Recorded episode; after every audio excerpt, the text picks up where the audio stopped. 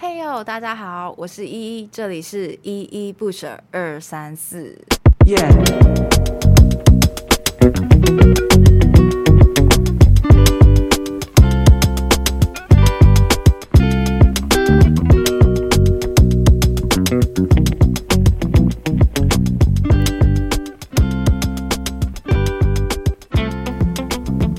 不知道大家有没有注意到，在这个新的学期呢，学校感觉也是新增了，或是更新了不少的设备跟设施哦。像是这个社科院的厕所呢，就在最近大换新。尤其是每次只要到社科院上课，然后上课的地点呢，楼上、楼下或者是旁边邻近呢是厕所的话，就可以听到这个施工哐哐哐、哐哐哐的声音哦。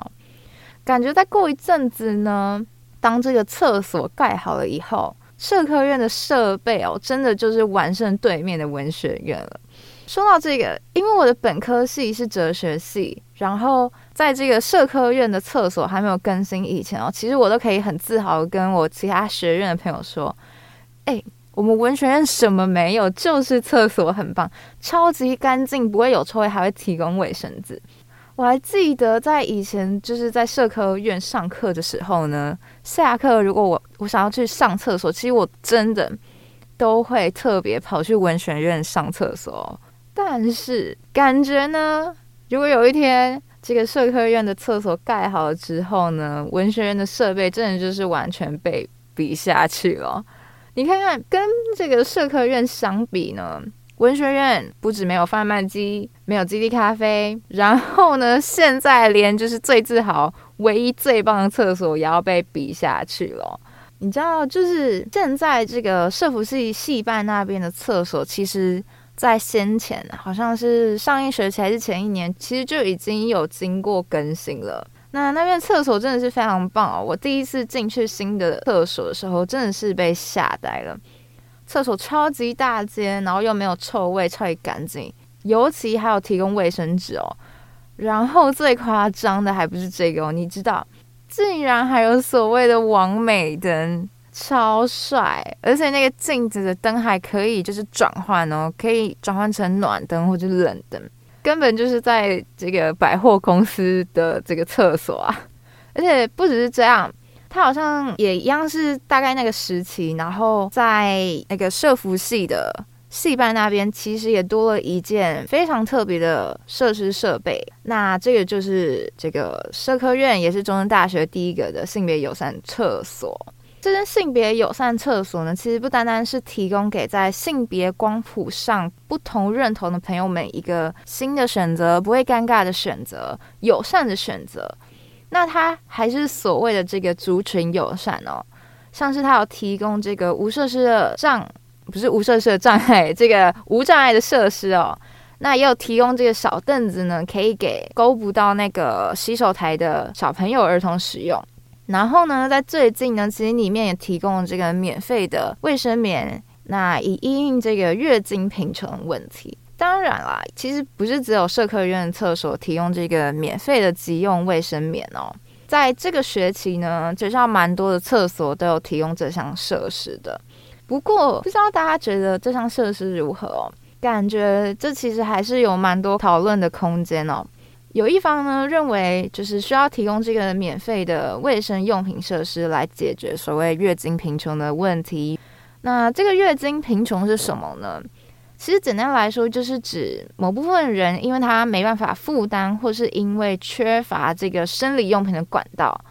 以至于他不能以一个正常或卫生的方式来使用哦，所以他只能用一个可能比较简易，或是说比较不卫生的方式去替代哦。那像是因为他可能没有钱负担，所以他需要减少这个替换卫生棉的频率哦。或是像以其他的物品，像是什么树皮呀、卫生纸来替代，那你其实可想而知的，在这种情况下呢，它就会大大增加这个疾病的染疫哦。那当然，除了造成生理方面的影响，其实心理方面也会有所影响哦。或者是也有人说，呃，除了上述这种就是无法负担正常卫生用品的这个钱之外呢，它还有可能会造成所谓的月经不平等哦，像是让这个经济弱势的人呢，在负担这个卫生用品的情况之下呢，其实更加弱势的，或是呢，你可以想想看一种情境哦。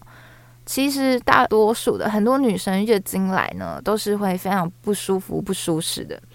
那她们可能就要因此呢，跟学校请假啊，或是是上班族的话，他就是需要跟他的上司请假嘛。那这样他的上课权益可能就会被剥夺了。那上班族你也知道，就是 如果你请生理假，他不会不给你薪水嘛。所以呢，在这个薪资上面呢。其实就会有所减少哦。那这样的情况呢，就可能让这个弱势呢是更加恶化的。不过啦，其实并非是所有人都是赞成这项设施的，也有人反对，也有人质疑，就觉得说，诶，如果只是在厕所设置的这个免费卫生棉用品的这个设施呢，真的可以解决或是减缓月经贫穷或是月经不平等所带来的问题吗？那可能还会发生这个公共财的悲剧哦，就是没办法把这项卫生用品呢放到真正需要人的身上哦，可能还会被一些可以负担这个卫生棉用品的人就是拿去用哦。那当然，这个议题是可以持续讨论的啦。那听到这呢，不知道你们的想法又是如何呢？可以回去查查看这些议题，然后跟身边的朋友们讨论这件事情。毕竟这项设施也开始在学校实施了嘛，那这其实就会关乎到自己的权益，所以呢，了解一下这样的议题，然后跟身旁的朋友讨论一下，来看看自己的想法跟对方其他人想法又是怎么样哦。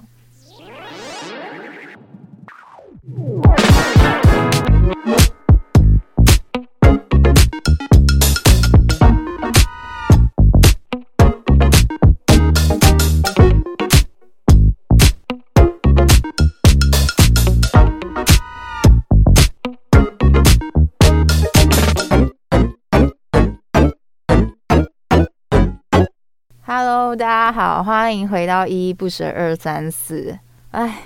为什么？为什么我今天会那么多叹气呢？因为哦，我昨天刚考完我的这个统计学哦，考完之后呢，我发现我直接爆掉了哦，这个心情整个超低落。但当然不能怪老师啦，就是就是得怪我自己嘛，因为我自己其实没有花太多时间在练习这个统计学的题目哦，或者是上机考哦。当然，在就是考完统计学当下，我也发现说数学不会，真的就是不会哦。我大概从高中就领悟了这个道理哦，就我发现我的数学就是比起我其他比较擅长科目啊。像是国文啊、历史、地理、公民啊这些文史哲的科目，其实我要花上更多的心力跟时间去练习哦。那后面呢，高中我就觉得说，好吧，就是不可能有人什么都是擅长的嘛。那数学不会，真的就是不会哦，你不要太强迫自己哦。所以今天呢，我做这集呢，可能不会多开心，因为。我的那个统计学的前景是非常担忧的。好，但没关系呢。今天呢，终于千辛万苦来到了第三集哦。今天的主题呢，叫做“大家都说台湾媳妇最赞”。这个故事呢，也是接续上周的主题。不过呢，主角不再是在我身上或是我爸身上，而是小时候差点当上我妈妈的越南籍阿姨。那因为方便起见。也为了不要透露他的真名嘛，我暂且称他为这个小金哦。如果有听上周 podcast 的内容呢，大家应该都知道。你没听也没关系，那我大概就是简单的叙述一下。因为呢，我单亲家庭关系呢，所以从我还小的时候，我爸其实就常常被身旁的亲朋好友们劝婚哦。就是希望呢，在小孩还小时候，可以赶快娶一娶啦。就是好让这个有人可以接下妈妈的角色，然后照顾养育这个小孩嘛。再来就是，如果在我还比较小的时候再娶呢，其实相处下来也比较不会有那么多的隔阂。所以我记得好像是幼稚园中班的时候，那时候真的是非常突然，我爸就是突然把一位女性介绍给我，那也就是我爸当时正在交往的对象哦。那就是小时候那个时候一看呢，其实就非常明显的，就是从他的脸孔还有口音呢，就会发现他其实不是台湾人，而是一位来自东南亚的女性哦。那没错，这个就是当时呢差点当上我妈妈的小金阿姨哦。小金阿姨呢，她是一位越南籍的女性，那因为这个工作的关系呢，来到台湾。为什么会与我爸认识呢？就是因为他工作的地方跟我爸正好是在同样的地方。那其实这个小金阿姨呢，并不是像我们一般童话故事里面听到的那种后母啊，是非常恶劣、非常坏的。她其实对我跟对我爸真的非常好，你不会感觉到他会介意你的身份，就是他完全不会介意身为单亲的我跟我爸。还记得那个时候，我爸在跟小金阿姨交往的那一个时期，我真的觉得算是我跟我爸关系算是蛮亲近的一个时候嘛。因为几乎每个周末呢，我爸都会带我去小金阿姨的住处接送她，然后接送完之后，我们会一起去吃饭，一起去超市逛逛啊。然后像是唯一一次的这个。跟我爸去游乐园的这个回忆呢，其实也是在小金阿姨的陪伴之下哦。所以你会发现说，这个小金阿姨呢，其实是非常细心的规划，要让我与她相处，甚至是与我爸相处。那我还记得呢，在这个我们三个人一同在车上的时候呢，其实我都不会坐后座，我都是坐小金阿姨的腿上，然后她就会抱着我这样子。但是不过说实在，因为有点太久远了，所以蛮多细节都忘记，像是我可能跟他聊过什么啊，或是玩过什么之类的。但是其实，在长大后回头看看，会发现说他其实花费了非常多的心力在我的身上哦。小时候我其实也不排斥这件事情，就是不排斥未来可能有一个新妈妈哦。然后说实在的，其实我自己也蛮喜欢小金阿姨，因为她真的对我太好了。上次我还记得一件事情是，小金阿姨其实每次周末到我们家里呢，她都会帮忙整理，然后煮饭、洗衣什么的。就是你知道吗？好像她就是已经准备好要成为这个家庭母亲的这个角色哦，她就是已经做好了万分的准备哦。她真的就是一个非常。善良体贴的女性，那不介意我爸的身份，也不介意他还带着一个小孩嘛。就是有些人可能还会觉得，就是这个小孩是一个拖油瓶，但他完全不介意。那甚至还是把我当成他自己的亲生小孩看待哦，完全就是一个非常适合当这个现在这个家庭里面母亲的角色哦。说到这呢，你可能会好奇说，那为什么如此好的人呢，却没有当上我的妈妈呢？为什么会说她是差点？其实我觉得呢，为什么她没有当上，并不完全是因为我爸还放不下我嘛。其实有一部分原因也要归咎于台湾当时对待这个东南亚新著名的一个恶意的不友善的氛围哦。小时候我并不会特别感觉到这个台湾对于就是新住民或是所谓的东南亚移民有恶意的眼光。小时候都会觉得这个是很正常的事情，像是可能有人会说东南亚的移工移民们呢，非常的没有文化水准哦，因为他们会在这个公车上呢大声的聊天，或是喷非常多的香水哦，所以就会觉得他们的文化。跟素养素质非常低落。我小时候其实就是很常听到这种言论，但是以小时候的我来看，其实并不会觉得这样的言论有多不妥。小时候可能还没有发觉这件事情。那长大后呢，其实才会发现台湾对于这个移工移民朋友，特别是东南亚族群的特别不友善哦。发现呢。这个小金阿姨没有当上我妈妈原因，或许绝大部分哦，也可能是因为与当时的环境跟台湾当时的氛围的原因哦。那我特别记得呢，我们家的人，或者是说我身旁的这些亲戚邻居们呢，不会在小金阿姨面前谈论这个哦。但其实呢，他们多少会有一种想法，就是觉得小金阿姨很可惜哦。那这个可惜，可惜点在哪里呢？他们可能就会说：“哦，虽然他对我爸还有我很好啊，但可惜了，他就是一位越南人。” OK，他们总是会说，还是希望妈妈是台湾人比较好啊，感觉台湾媳妇还是比较好。那这个无来由，究竟是真的台湾媳妇比较好这件事哦？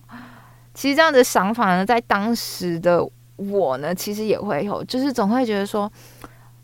啊，对啊，小金阿姨对我真的很好，但是我心里还是非常希望自己的妈妈是一个台湾人哦。真的，我也不太确定自己为什么小时候会有这样的想法，可能是受到家人的影响啊。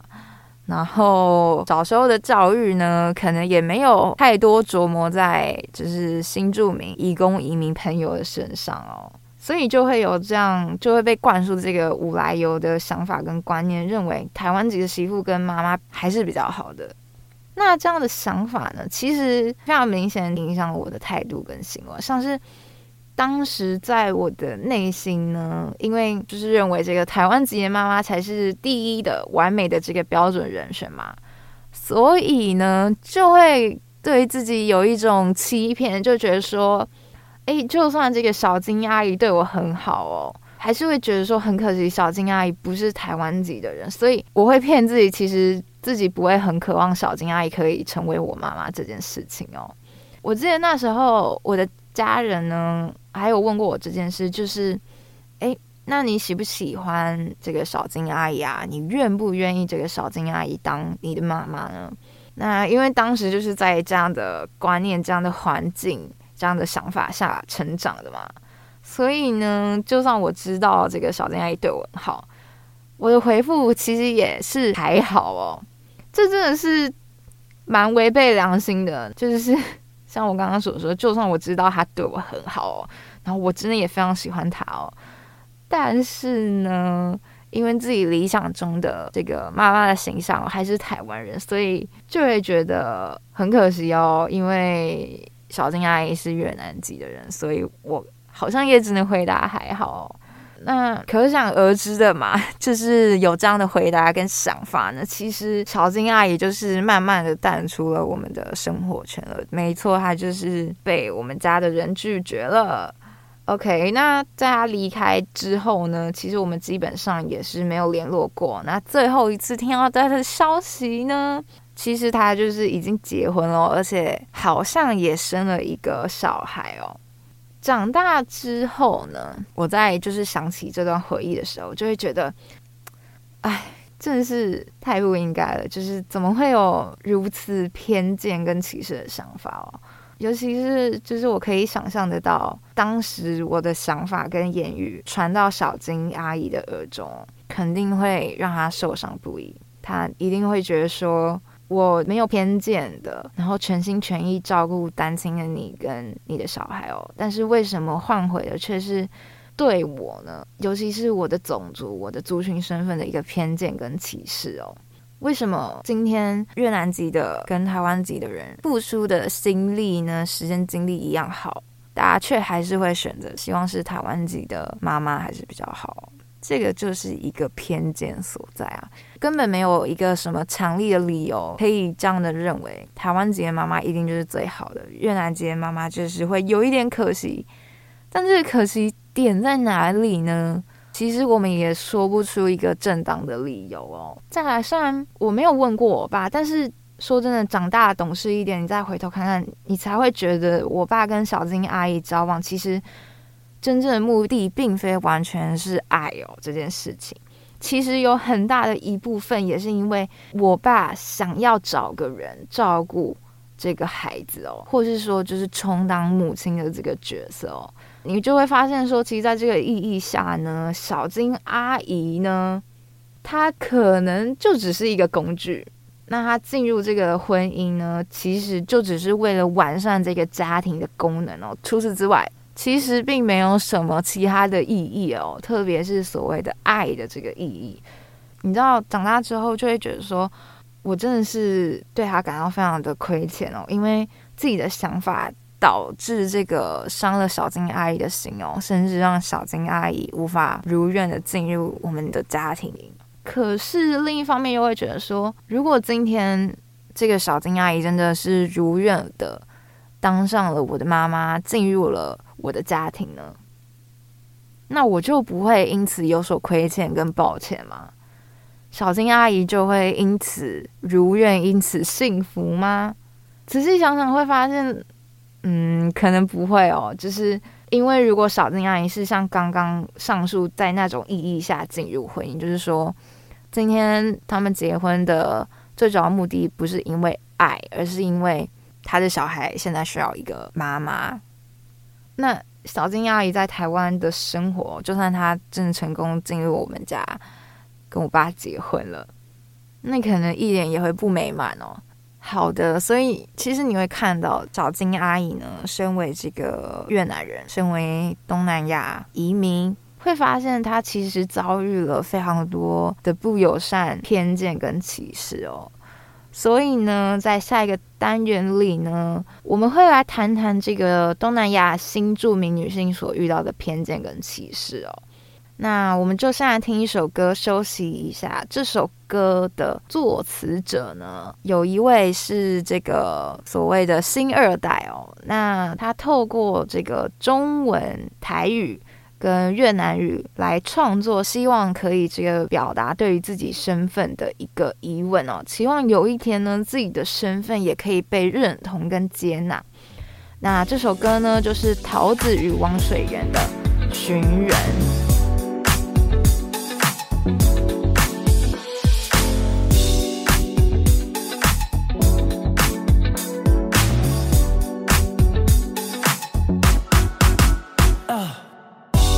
身份总会有真侪疑问，连中华民国我嘛感觉生分，又故意客气，说台语押韵，好佳在阿妈伫我细汉的时阵就教我讲台语，袂使无规矩，做人爱定直，不会互人靠不起。听讲伫伊少年时连讲台语拢爱看钱，历史毋通放袂记，问我敢有听过这款代志？哈，真啊假的阿妈，你讲的伤过汉吧？好课本也拢无写，老师也拢无教，等我大汉了才知影。吼，原来阮拢叫做汉子仔囝，青天白日满地红，经过百外冬，相信总有迄一天，会当做正港的台湾人。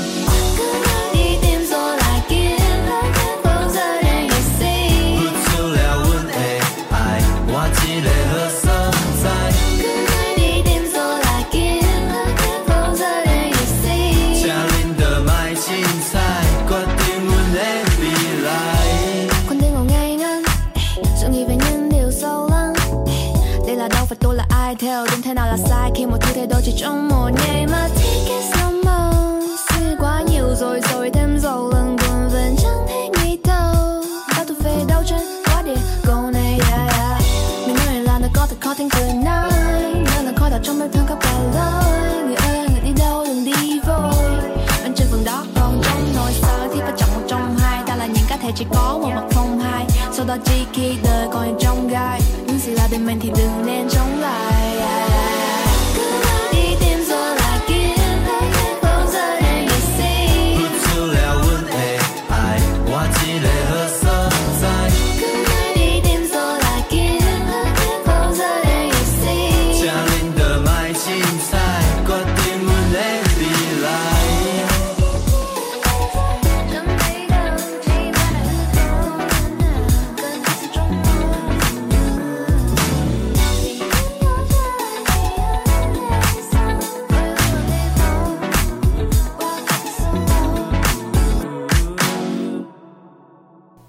桃子与王水源水蜜桃侦探社的《寻人》这首歌中，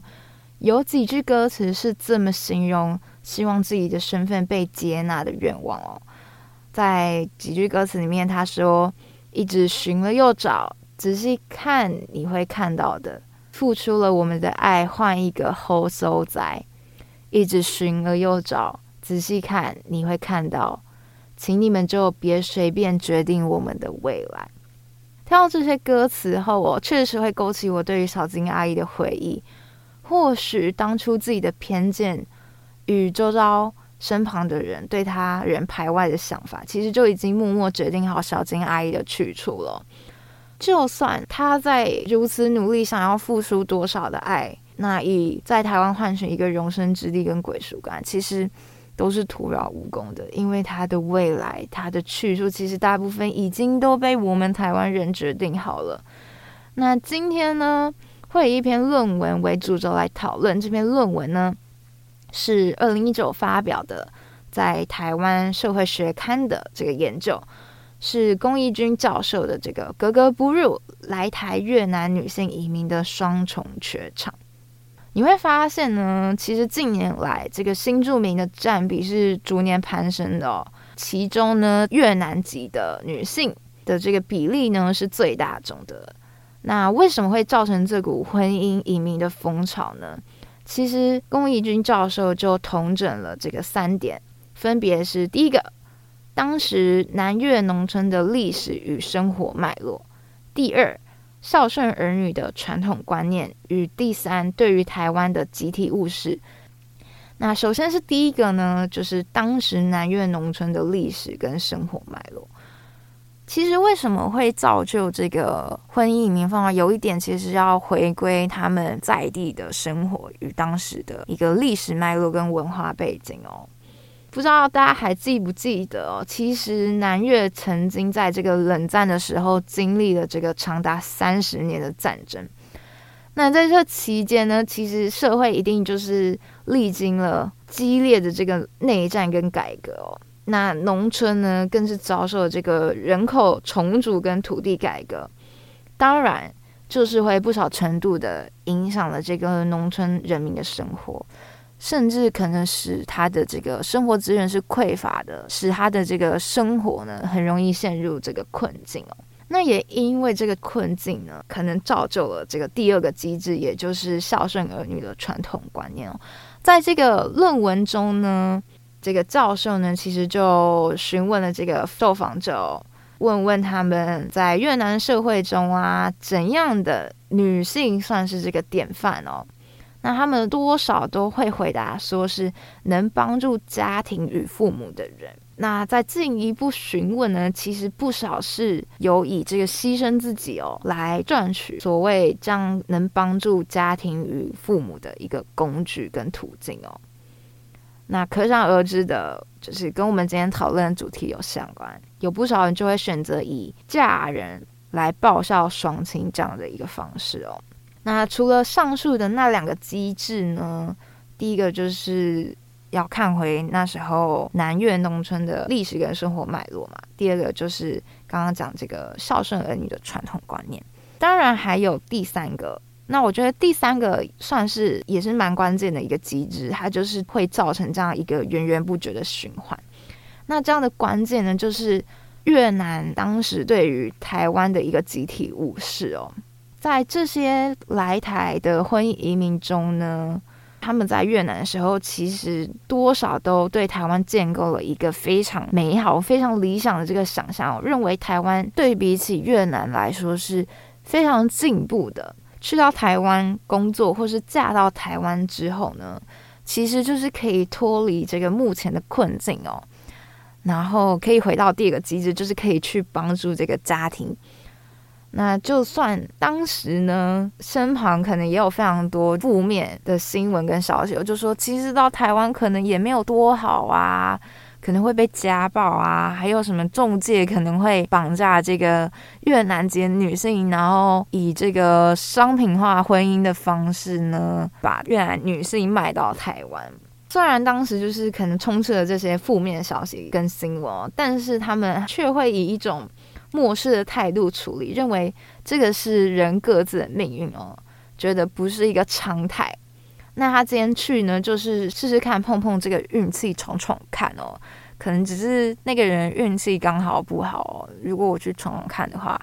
可能会有不一样的结果啊，不一定那么糟糕。总归而言呢，其实就是以上这三点呢，也就是南越农村当时的历史跟生活脉络，然后他们孝顺儿女的传统观念，以及对于这个台湾的集体物事哦，或许就是造成在新移民中越南籍比例最多，那更是源源不绝的原因跟机制。那这些来台的越南籍新移民呢，其实还会遇上一些共同的难题跟受苦经验呢、在这篇论文中呢，其实大致就统整了三个部分哦，分别是生活习惯的不适应，然后因为商品化婚姻而造成的不友善环境，跟双重缺场的困境哦。在这个第一个部分呢，也就是生活习惯的不适应中，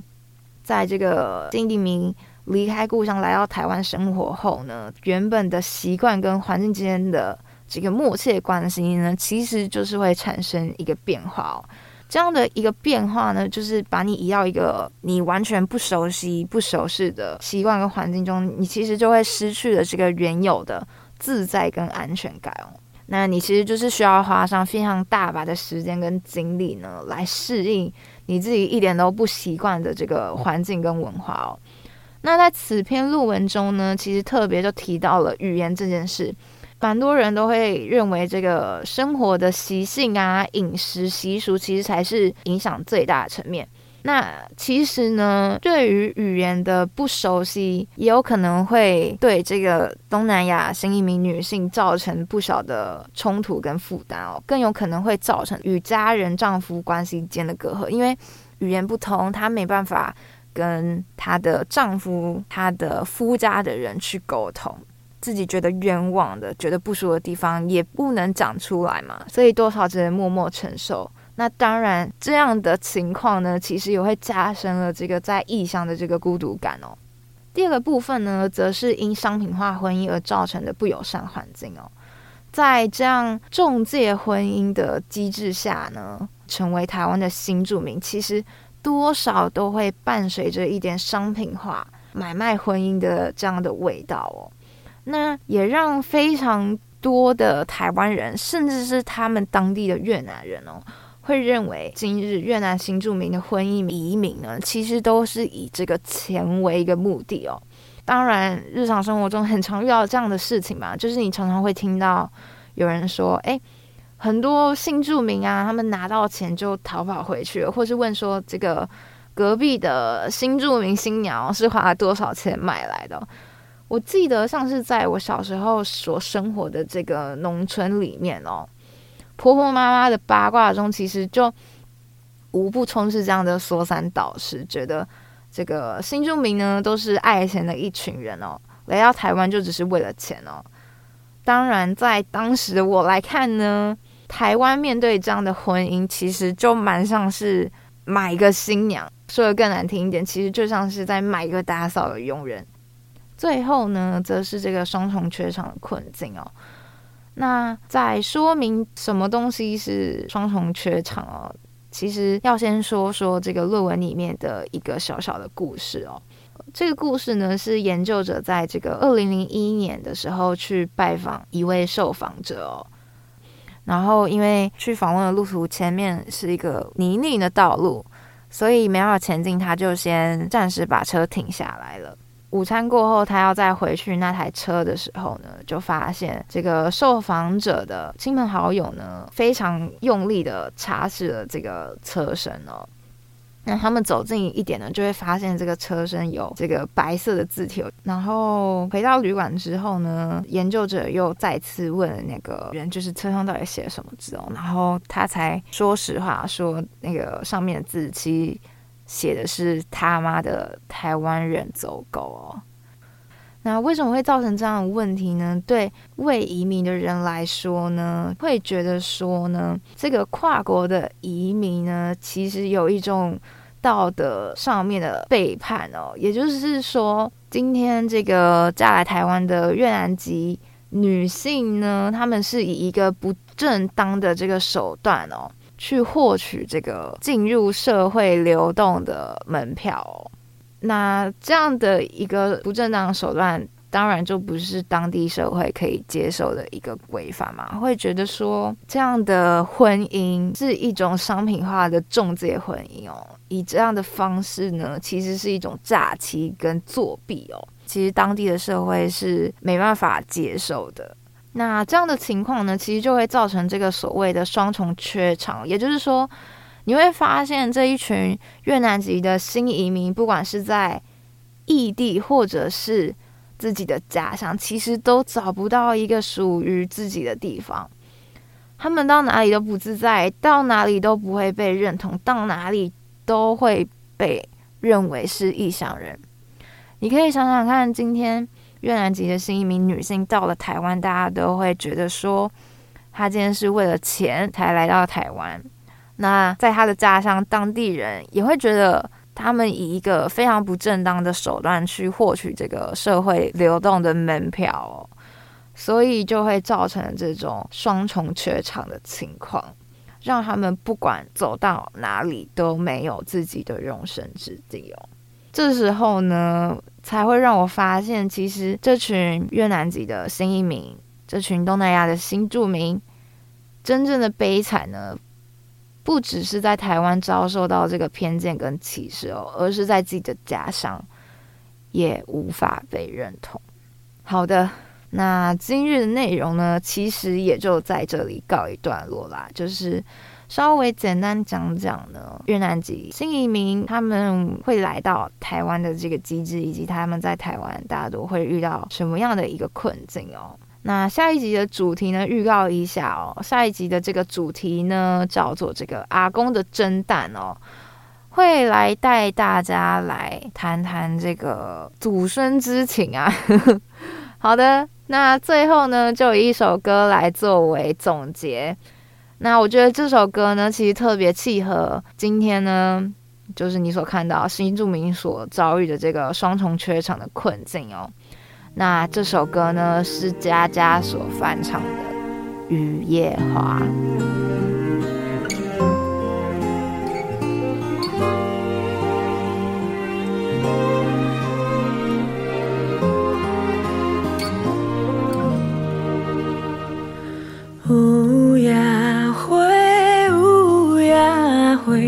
秋风吹落地，无人看见美丽原色，花谢落土不再回。雨无情，雨无情，无想的坚定，并无看阮前途是光明。